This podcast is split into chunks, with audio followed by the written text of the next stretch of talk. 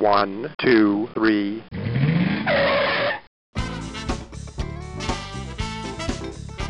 Bem-vindo, bem-vindo ao Paladar Distinto, seu podcast de gastronomia. E hoje eu tenho a honra de falar com o Paulo Yoller, da Hamburgueria Meats. Tudo bem, Paulo? Fala, mano, beleza? Poxa, que honra, hein, Paulo? Que bacana aí. Obrigado por aceitar nosso convite. A gente falar um pouco aí sobre a sua trajetória, sobre o MIT, seus projetos. Muito obrigado, viu? É uma massa demais estar aqui para a gente trocar essa ideia. Pô, que bacana, Paulo. E, Paulo, conta pra gente aí um pouquinho da sua trajetória, né? O início, como que você foi parar na gastronomia, desde pequeno, já tinha alguma né? Todo mundo às vezes fala, já entrevistei bastante chefes falando, poxa, tem sempre a memória afetiva da minha mãe, da minha avó. Outros falam, não, Gabriel, não tinha nada a ver, é que eu gostava mesmo é de comer.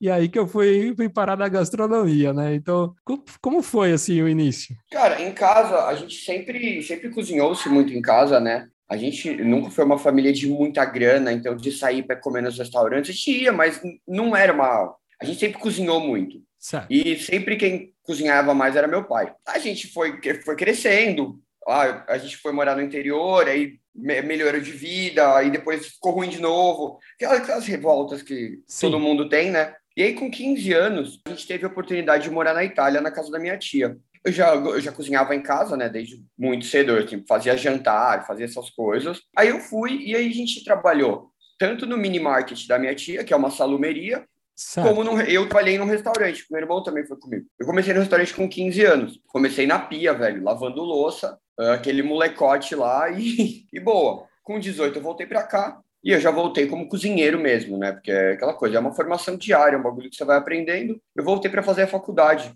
Eu entrei direto no Fazano, fiquei um aninho lá, e depois eu fui trabalhar no Latambui. Então, assim, sempre de bases italianas e francesas muito fortes. Aí, depois disso, eu trabalhei, eu já estava fazendo faculdade, né? Eu estava quase acabando a faculdade. De gastronomia, Paulo? Gastronomia, eu fiz gastronomia. Aí eu fui trabalhar no Lorenão 989 com o Léo Boto. Lá foi onde eu, eu vi que eu precisava aprender mais do que só massa, risoto, só carboidrato, né? Só essa, essa praça, para poder chegar em algum lugar se eu queria ser um chefe um dia mesmo, né? Porque as pessoas querem muito se tornar chefe, mas elas esquecem que para ser chefe elas têm que ser cozinheiros primeiro. Exato, tem que ter essa base, né? Com certeza, né, Paulo? Isso é uma coisa que ficou muito arraigada na minha cabeça, de que se um dia eu queria ser um chefe que ia ser respeitado real, eu precisava saber muito bem o que eu estava falando, então eu tinha que estudar.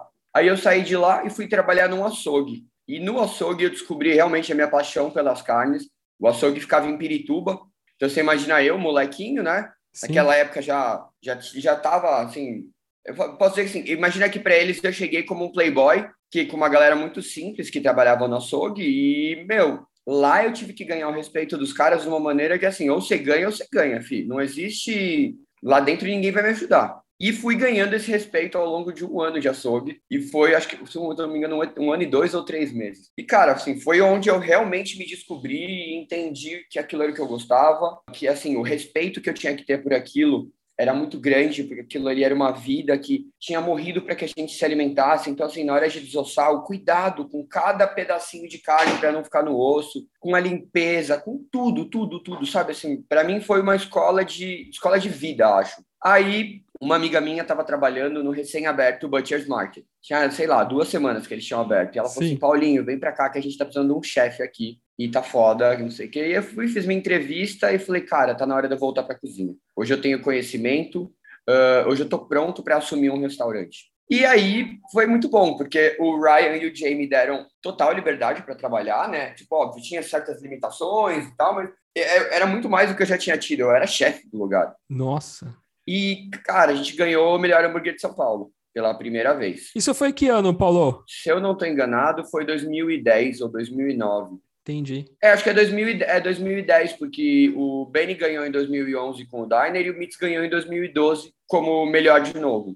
Então, assim, aí no Butchers, eu, eu me descobri como chefe, mas eu, naquela época, eu ainda era muito novo. E eu era novo de cabeça, né? Eu passava para frente os abusos que eu tinha sofrido. Então, era aquele costume de berrar, de não sei o quê, de um monte de coisa que são coisas que a gente está desconstruindo até agora na cozinha, ainda vai levar mais uns anos para a gente conseguir ter um ambiente de trabalho muito saudável quando a gente fala em relação a isso, mas também foi o que me formou quem eu sou hoje, tá? Eu acho que eu não seria quem eu, quem eu sou se não tivesse passado pelo que eu passei como eu passei. Sim. E aí no Butchers eu fiquei um ano e pouco também. Aí senti que era hora de sair. Uh, conheci meus sócios do MITS. E aí a gente começou com esse namorinho, né? De fazer a coisa dar certo. Achamos o ponto do MITS e abrimos o MITS. No MITS aí já, assim, é uma outra escola onde eu literalmente não tinha nenhuma limitação de nada. Então, tudo do MITS foi do zero pensado por mim. Uh, comida, o modo que o serviço acontece, bar. Obviamente, meus sócios tiveram a participação deles tá, quando eu falo por mim, mas a parte de cozinha e de concepção de receitas, ela é 100% minha.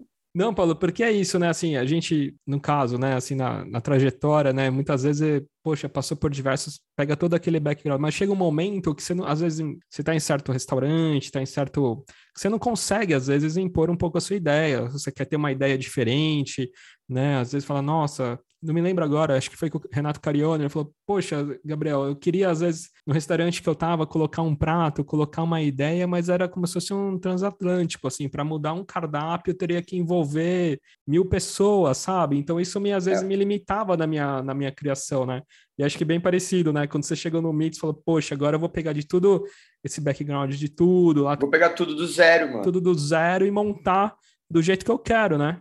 É o que o Mix é até hoje, né? O Mix, assim, literalmente 100% de tudo que sai de dentro da cozinha ou é produzido lá ou foi escolhido a dedo para que fosse tipo o melhor possível. Assim, a nossa brioche de mandioquinha na época as pessoas não ninguém usava brioche de mandioquinha. Hoje isso virou standard, é padrão, todo mundo tem. Quando a gente foi colocar talo de coentro com pancheta, catupiry e mandioquinha palha. Nossa. É um negócio que assim, tipo, todo mundo parava e assim, velho, o que, que você tá fazendo, sabe? Onde você tá indo? Teve época que a gente fez o hambúrguer que era com foie gras ralado, redução de tucupi Nossa. e formiga. Caramba. A gente fez muita coisa, velho. muita coisa, assim, muita coisa muito diferente. A gente fazia a nossa própria cachaça de jambu. Porque aí, quando eu comecei a ter mais liberdade para poder criar, eu falei, cara, eu vou estudar o Brasil. E aí eu comecei a viajar o Brasil inteiro estudando e muito a região norte, né? Eu dei aulas na Paladar já só sobre tucupi. Então eu trouxe foram 46 tipos de tucupi amarelo e 12 tipos de tucupi preto para uma aula. Caramba, então, assim, que demais. Eu, é, eu fiz um, é, eu fiz um, eu fiquei quase 50 dias viajando para fazer pesquisa. Não, e tucupi é incrível, né? Né, Paulo? É tem. A, puxa, tem muita coisa, né? Brasileiro ainda conhece ainda muito pouco sobre isso, né? Mas tem o amarelo, tem a redução com o viro preto e tal. E, poxa, então você virou expert, né? E a região norte é o que mais te despertou, Paulo, nessa viagem aí? Sim, essa região foi muito boa, porque assim, ela me, me abriu os olhos para o que tem do Brasil. Aí eu voltei, aí, tipo, nessas voltas para o MITS, e agora a gente abriu em Belo Horizonte o CJ's, que é uma hamburgueria para ser low cost. Então, ela, é, os, vai, meu cheeseburger custa 16 reais de novo, mesma qualidade, produtores locais, então assim, meu produtor de carne a paladar, aí meu queijo, eu faço um American Cheese, que é um tipo de American Cheese com queijos brasileiros, e na verdade queijos só mineiros, então queijo da Lagoa, o queijo Minas Frescal do pessoal da Queijos e Queijos, e cheddar da Serra das Antas, que hoje é o melhor cheddar do Brasil, que a gente ajudou a desenvolver. Nossa! Então assim, é, a gente hoje, eu, eu me coloco num, num lugar onde eu uso muito as técnicas que a gente traz de fora, eu faço elas serem o mais perfeitas possível, mas eu tento usar o máximo de ingredientes locais, porque, mano, o Brasil é um país com ingredientes incríveis. E a gente tem capacidade de produzir o que a gente quiser. A gente pega o caso do cheddar brasileiro, que é o da Serra das Antas, que é muito mais gostoso do que os cheddars que chegam da, da Inglaterra, de Wisconsin. Eu, pelo menos, prefiro. Eu acho ele muito mais complexo. Incrível, né, Paulista? Você estava falando, né, até um, voltando um pouquinho antes, né, até,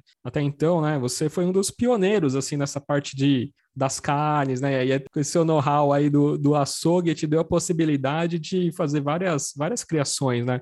Até teve um período que eu trabalhei ali perto do Joaquim Floriano ali, então tinha General Prime Burger, Joaquim, New Dog, entre outros ali, e até tinha lá, né, começou ali no, acho que o primeiro hambúrguer diferente, assim, com, sei lá, de fraldinha na época, né, que tinha muita, usava muito fraldinha, essas coisas assim, as primeiras carnes, né, e até hoje, né, os consumidores aí já estão até sommelier de blend, né, então já chegam na hamburgueria, pô, consumir cada vez mais, né, entendendo, né. O uso da fraldinha e da picanha, né, vamos dizer isso aí, uh, puta, 2008, 2009, foi quando começou a dessa essa crescente, né? Era fraldinha e picanha, velho, porque eram carnes e aí as pessoas ainda faziam hambúrguer sem, com pouca gordura, tipo, sabe, um monte de coisa que uh, E eu falo assim, mesmo com o passar do tempo, hoje a galera virou sommelier de blend, mas ninguém sabe de açougue, né? Exato. O cara, ele quer ele juntar os 10% com 5%, com não sei o quê. Aí eu quero ver, o cara vai, sei lá, para o Acre, para Rio, Rio Branco. Sim. O cara não sabe chegar no açougue e falar assim, ó, pega esse, peraí, peraí, peraí, não, pega esse tanto de peito, pega esse tanto de peito daqui. E o cara não sabe olhar para um boi e identificar. Porque, cara, uma coisa é a gente usar Angus, outra coisa é usar Nelore, outra coisa é você usar o Aguil, eu só uso Nelore. Então, o meu blend é sem peito e pescoço, eu não uso adição de gordura, eu uso a gordura já de lá. Então, o meu percentual de 80, 10, 10, ele dá certo quando o Nelore está exatamente como eu quero.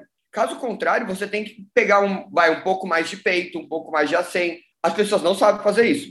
As pessoas elas adoram fórmulas. Elas acham que a fórmula está certa e que nunca vai mudar. E eu, eu que legal, né, Paulo? Acho que você também, é o que você falou, né? Você mistura essa parte da, desse seu background e, e trazendo outras coisas, né? Aí da região norte, que você falou, esses, esses outros ingredientes para o hambúrguer, né? Que faz total diferença, né? Sim, a gente fez muito disso e a gente brincou muito porque a gente sempre, eu falo, eu sempre tenho uma puta influência italiana, né? Porque é impossível não ter. Aí lembro uma vez a gente colocou um que era pimentão tostado, gremolata e gorgonzola dolce. E logo na outra semana começaram a entrar os negócios do Pará. Então, assim, o nosso cliente, ele nunca teve uma, uma zona de conforto ali, onde ele fala assim, não, agora tá tranquilo, não vai vir mais nada muito estranho. Porque sempre vai vir alguma coisa muito estranha.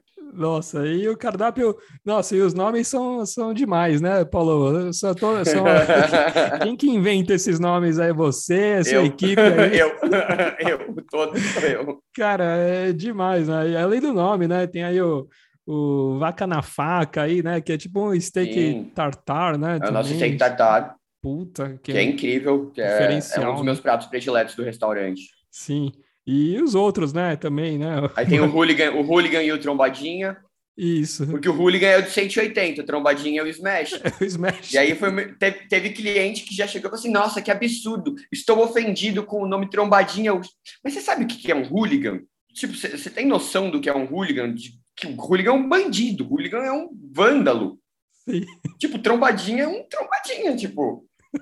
E a pessoa muitas vezes não entende, porque não sabe do que tá. A gente teve o do Ma, o Mario, né? Que é It Meets Mario, que é uma brincadeira com o nome do com o jogo e com molho de tomate, com disco de parmesão. Aí agora a gente colocou o raba quente, que é um smash com um, um queijo picante.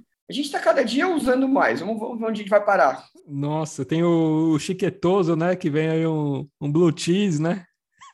É, acho que todos vem com a maionese defumada também. Nossa. Uma vinagrete de. Vinagrete não, né? Um tartar de tomate. E, e tem o zucchini também, né? O zucchini também é diferenciado também. O zucchini é um dos nossos clássicos, né? Que a gente usa o buchete, que é um queijo de cabra que também é da Serra das Antas, a abobrinha que a gente dá uma tostada só na chapa, bacon e coulis de hortelã. Então, assim, é uma tentativa de, de relembrar quando a galera gostava de misturar cabrito, né? Essas coisas com hortelã. Então, o queijo de cabra é que traz esse tom, e sendo um pouco mais leve, a abobrinha, que é um dos meus ingredientes prediletos, e o coulis junto com o bacon. Nossa, e tem também as entradinhas, né? Tem a, a galinha fogosa, entre outros aí. A galinha, a galinha fogosa é tipo uma chicken hot wings ah, bem asiática, que a gente ama, mas das entradas, a minha predileta continua sendo o coraçãozinho, que é um coração de frango que a gente puxa na cachaça, aí empana ele na massa de tempurá. Esse caldo que o coração soltou, a gente puxa uma cebola com esse caldo, então vem tem o coraçãozinho no tempurá, essa cebola por baixo e limãozinho capeta do lado do prato. Nossa, e tem também o Kermesse, né? Kermesse for Life também. Quermesse for Life. Quermesse for Life, ela foi inspirada nas brincadeiras que a gente tem quando tem festa junina e tal. E a galera que fala que a festa junina que não pode acontecer só em junho, que ela deveria ser o ano inteiro. Então a gente pegou e fez uma carne louca de quermesse e jogou em cima da batata, porque, mano, o preço do pastrame foi uma coisa que explodiu, a gente não tinha mais como ter ah, uma batata num preço honesto, né, para. Não, não é, eu não, eu não digo que ah, o valor do pastrame subiu, não o preço, porque o preço é o valor quando você compara com a qualidade. Então, assim, o preço é muito honesto, porque a, a qualidade cresceu muito. Mas o valor era algo que a gente já não podia mais trabalhar, porque eu não tenho como vender uma batata a 60 reais. Exato. E a gente usava muito pastrame. Então, assim, eu tive que fazer uma escolha, e a escolha foi de mudar. E aí a gente atacou a brasilidade de novo e entrou. Hoje é o item mais vendido das entradas. Ô, ô, Paulo, teve algum lanche aí que vocês, vocês tiraram por para mudança de cardápio, alguma coisa aí deu briga e teve que voltar? Nossa, ah, quase todos. O tipo, o palha, eu tenho cliente que manda mensagem no Instagram toda semana. Uh, o, mano, o Green, o, é, o Green Apple era um que era com maçã verde e honey wasabi, que era mel com wasabi e mussarela. Era só isso. Eu tenho cliente que pede até hoje. Caramba. Eu tenho Não Era Amor, que também tem gente que pede até hoje. Mas acho que assim, o que mais pedem é o palha e o green apple. Nossa, e também combinações dos shakes também, né? Tem um shake aí de pasta de amendoim e geleia de framboesa também, né? Cara, esse shake, esse shake eu me inspirei num shake que tem no Magic Kingdom, que é o shake da é o milkshake da Cinderela. Nossa. E ele é de pasta de amendoim com geleia. A gente faz com geleia de morango. Caramba. E é, a gente faz a nossa própria pasta de amendoim. Aí tem ele, ó, tem o de café, que é da. A gente usa o expresso da Martins Café, que são nossos parceiros desde que a gente abriu o MITS. E aí a gente já fez blends, assim, ridículos de complexos. E aí a gente falou, não, a gente precisa criar um milkshake com esse café e não sei o quê. E aí a gente coloca sorvete de baunilha, que é de um microprodutor de Indaiatuba. Aí a gente usa Hoje a gente está usando de novo o doce de leite da Sereníssima, porque a gente comprava do, de Viçosa, mas aí eles não conseguiram mais fornecer para a gente, porque quando entrou a pandemia eles tiveram problema para fazer a entrega, né? Então, ah, entendi. e aí a gente usa o café. Então, assim, doce de leite, café e sorvete. E é surreal de bom. Não tem como dar errado, né, Paulo? Cheesecake também não, das sobremesas, né? Aí o, o cheesecake também de, de frutas vermelhas, também com crosta de castanha, né? Também. É, a gente tem o clássico que é com crosta de castanha e a gente tem o boludo. O boludo, ele surgiu da minha de uma viagem que eu fiz ano passado para Argentina. E, cara, eu comia doce de leite a rodo naquela porra. Eu falei, velho, eu preciso fazer alguma coisa que chame boludo, boludo, boludo, boludo. E aí ficou, aí veio o boludo. E o boludo é caramelo salgado no meio da cheesecake. E aí a gente coloca no, junto com esse caramelo no meio da massa o doce de leite. Então, você tem texturas diferentes dentro da mesma mordida. É Nossa. muito legal. E teve até uma das perguntas, né, fazer, né, Paulo, assim, de onde vem essas inspirações, né? Mas vem muito das viagens, né, Paulo? Às vezes tem também algum outro aí que, pô, você tá num lugar, às vezes você tá lá no norte, vem, sei lá, outra região. É muito disso, né, de inspiração, assim, também? Assim, as minhas influências, elas vêm de qualquer lugar que não seja hamburgueria. Procurar influência para hamburgueria em outras hamburguerias é procurar o que já está sendo feito. Eu acho, as pessoas sempre perguntam, não, mas oh, quais são as quatro hamburguerias que você mais gosta? Eu falo assim, não tem, porque eu realmente é, é assim. Eu, vou, eu, eu tenho muito respeito. Vamos lá, St. Louis, Luiz Centro é uma das pessoas que mais entendem de hambúrguer que eu já conheci na vida. Pô, Julinho no Zedeli, uh, Donato do Stant Burger, uh, o Liercinho quando ele estava na trade, agora quem está tocando é o Lierção tem, mano, a gente pode falar uma lista enorme das pessoas pelas quais eu tenho respeito, mas, Sim. cara, se eu fui uma vez ou duas nesses lugares, tirando o St. Louis, que o St. Louis eu fui bastante vezes, porque uh, o Luiz, é, além de tudo, ele é como se fosse um pai para mim. Então a gente tem uma ligação muito forte. Mas assim, eu não vou, cara, onde você tira inspiração para não sei o que? Ah, fui comer no Nelita e, puta, gostei.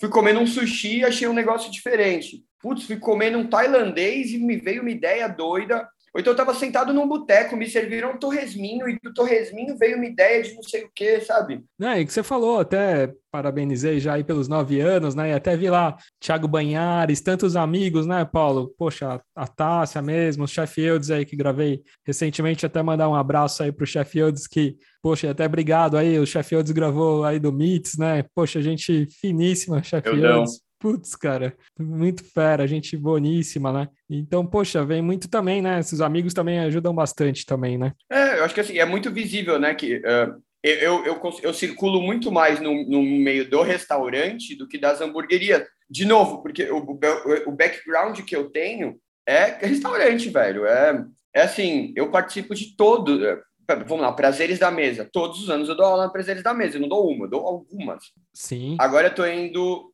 Uh, agora, na sexta-feira, dia 10, eu vou dar aula no Rio Gastronomia. E aí é, é, aquela coisa: a gente vai dar uma aula sobre criação vai envolver hambúrguer, porque ele, é, o pessoal pediu, mas assim, a gente vai começar a aula servindo um steak tartar de carne com porco. Olha. Então é aquela coisa, a gente, a gente, choca as pessoas porque a gente traz as técnicas clássicas, mas a gente vai mostrar para eles como faz o burger, e tudo bem. É, desconstruir um pouco, né, aquela, né, só o burger que você falou, né, muitas vezes as hamburguerias ficam muito no focado, putz, no burger, no burger, no burger, mas não consegue tirar essas inspirações de outros, assim, né? acho que falta bastante. As hamburguerias, elas se focam em ser gourmet, elas esquecem a técnica. Então, assim, não, porque isso, porque aquilo, não sei o que, não sei o que, e no final o cara não sabe fazer aquele, aquele bagulho direito, mas quer ser chamado de hambúrguer gourmet. E não existe hambúrguer gourmet, velho. Vamos lá, se você come um risoto que é bom, ele continua sendo um risoto. Não é porque você está usando ingredientes incríveis que ele virou gourmet. Macarrão é a mesma coisa. Por que, que a porra do hambúrguer tem que virar gourmet, cacete? Verdade. Desculpa, não sei se pode falar tanto palavrão, mas é que é um negócio que me pega no coração, porque não existe isso. Existe um hambúrguer feito com bons ingredientes, cara. Exato. E por isso que ele custa de um prato. É que ninguém sabe, né, Paulo? Às vezes o trabalho que dá para fazer uma maionese, um negócio diferente, um ingrediente que tá por trás ali no. Às vezes uma técnica aí, você fica um tempão para fazer, né? Às vezes um, um preparo, né? O cardápio do menu tem 38 itens. Nossa. De desses itens, poucos itens se repetem no cardápio. Então você imagina que vai, se você coloca 38 itens, se cada item tem só 5 itens dentro desse item, a gente já tá falando de mais de 150. Isso porque tem muitas, assim, tem muitos deles que tem muito mais do que cinco itens. O steak tartar, se você for olhar em place, ele tem 13 itens. Então, assim, são, quando você para para olhar, assim, é um restaurante mesmo.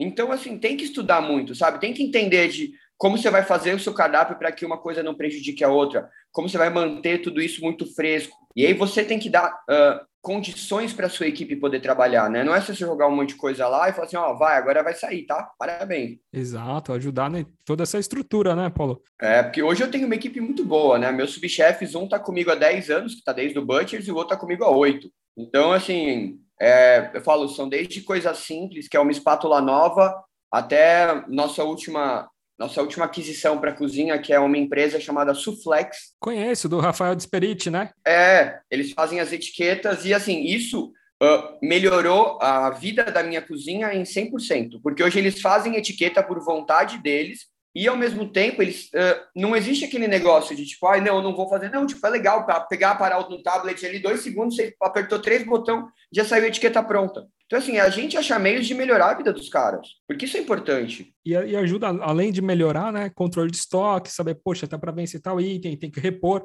ou vencer ou repor também, né? Então tem todo esse, esse lance, né? Então, poxa, muito, muito legal. Eu gravei com o Rafael e ele contou também sobre sobre a Suflex tal, que tá, poxa, super legal, né? Diversos restaurantes já, tá indo super, super bem. O Mits foi um, o Mits foi um dos restaurantes teste da Suflex. Olha que legal, não sabia antes da Suflex ser o tamanho da Suflex, ela, o MIS foi um teste. Que demais. Ô, ô, Paulo, e assim, né, o projeto lá do CJs, como que veio lá em Belo Horizonte, assim, você tinha, foi de amigos de lá? Uh, eu fiz o Rock in Rio duas vezes, e a empresa de eventos que me chamou para fazer foi a Sherpa. Aí os meus sócios de hoje, eles são donos da Sherpa e da Box, que são duas empresas de evento, uma de São Paulo, uma de Belo Horizonte. E eles falaram assim, cara, a gente quer abrir um negócio assim, assim, assim, pequenininho, não sei o quê. E a gente queria alguém que ajudasse a gente com a parte de comida e tal, para fazer o negócio acontecer. E aí, vamos? Cara, uma conversa de cinco minutos nasceu a sociedade. Olha. Eu conheci os meus sócios de Belo Horizonte numa viagem que eu fiz para lá, porque eu também não conhecia. E hoje a gente está lá, tipo, aprendendo a trabalhar. Belo Horizonte é um mercado muito diferente de São Paulo é um mercado muito único, né? Sim. E é um mercado muito bairrista, então a gente eu fiz questão de, de juntar para a gente, para a identidade do negócio, muitas coisas uh, mineiras. Então, os queijos mineiros, a nossa maionese verde, ela é de Ora Pronobis. Olha então, assim, são coisas que eu fiz questão de pegar deles para que existisse esse abraço, sabe? Essa coisa do, ó, oh, eu sou de São Paulo, mas eu valorizo muito vocês. É, é muito legal, porque a gente está, assim, aprendendo a trabalhar, aprendendo a, a cuidar das, dos nossos funcionários. É, são coisas muito diferentes. De novo, a gente está falando de estados diferentes, e às vezes a pessoa fala assim: ah, não, é tudo uma coisa. Não, não é, cara. São pessoas diferentes, são preocupações diferentes. É, é, é, outro, é outro tipo de coisa. Você aprende, você começa do zero. Não, e até e muda muito, né? Você falou tanto culturalmente quanto assim os gostos, né? Às vezes você também é que você falou, pô, já estou usando aqui os queijos, isso é muito legal. Até no, no episódio que eu fiz com, com, o Fabrício, né, do hambúrguer perfeito, às vezes ele falou, pô, lá no Espírito Santo a galera, se eu não me engano, acho que era que ele falou, falei, pô, e tem alguma que muda assim algumas regiões aí, Fabrício, que você acabou viajando, né? Eu falei, ah, lá a galera acho que gosta de comer com banana, cara. Eles colocam banana no meio do, do hambúrguer, né? Falei, caraca, velho, banana, não tinha nem, tinha nem ideia. Sim. Então, às vezes muda, né? Os hambúrgueres aí pelo, pelo Brasilzão, né? Não, muda muito. É, muda de acordo com os hábitos, né? E aí no CJ foi essa mudança e na cidade nós somos um dos primeiros uh, Smash a chegar com força e com preço competitivo. Então, assim, é, de novo, é uma coisa muito diferente, inclusive, para a cidade.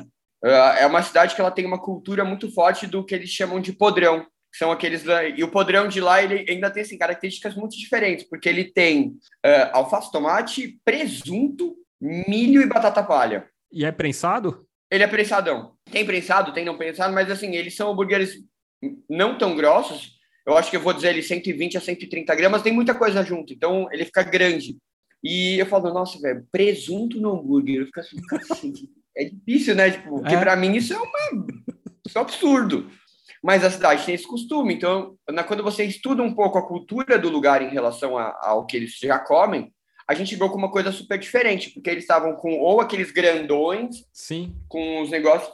Tanto que, assim, esses dias a gente estava conversando com, uma pessoa de lá, estava lá para comer no CJ, e não, porque eu, eu, gosto mais dos hambúrgueres mais artesanais, não sei o quê. E aí, quando você entende que para o cara, hambúrguer artesanal era o que ele julga como hambúrguer alto, o que a gente chamou de hambúrguer gourmet agora no começo, para ele era o que é hambúrguer artesanal, mas o meu hambúrguer é muito mais artesanal do que eles, porque eu faço literalmente tudo. A gente moe carne todo dia, a gente faz todo o queijo, tudo que sai da cozinha é produzido lá dentro. Então, eu falo, o conceito que foi dado, que foi passado, a gente tem que reensinar essas pessoas. Eu falo, eu reensinei as pessoas aqui em São Paulo a comer um hambúrguer alto e colocar ponto. E agora em outro estado, eu estou mostrando que a pessoa vai comer um hambúrguer fininho. Então, tipo, é, é um trabalho de formiguinha, porque é um trabalho de ensinar, tipo, inclusive quem trabalha com a gente. Porque para o cara comparar a gente com o McDonald's é dois palitos. Com certeza.